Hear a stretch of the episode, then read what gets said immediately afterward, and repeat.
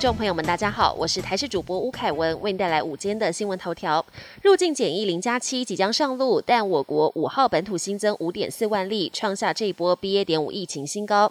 中区指挥官黄高斌直言，这样的数字差不多是这一波疫情的最高点，是回归正常生活会有的阵痛期。预估到十一月才会看到疫情趋缓。台大公卫教授则认为，台湾不应该再沉迷于通报个案数，重点应该放在监测中重症。随着季节开始进入秋冬，天气也出现变化，北方势力开始增强，逐步往南延伸，与南方海洋气团交汇。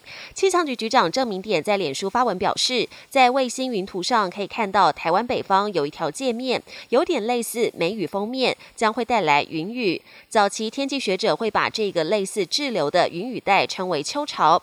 虽然会有降雨的情况，但天气方面会比梅雨缓和许多。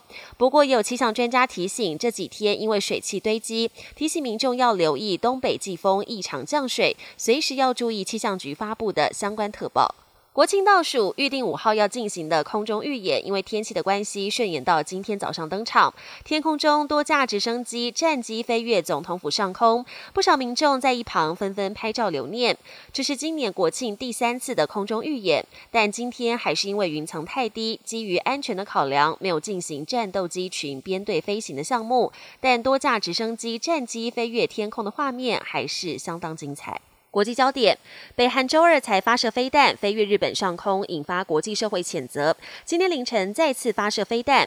南韩军方指出，这次北韩朝日本方向的东部海域发射两枚短程弹道飞弹，研判落在日本专属经济海域之外。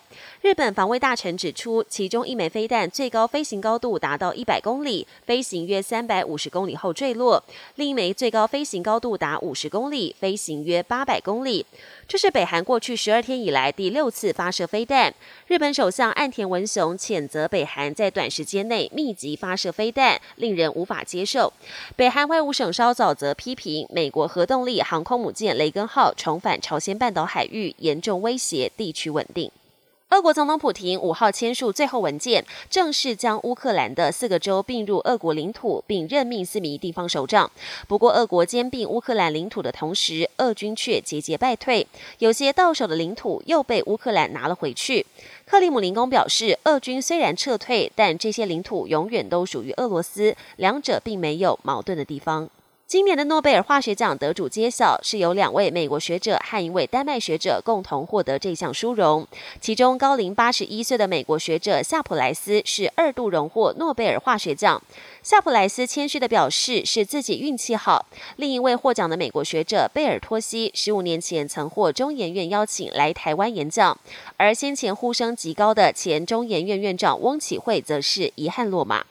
本天新闻由台视新闻制作，感谢您的收听。更多内容请锁定台视各节新闻与台视新闻 YouTube 频道。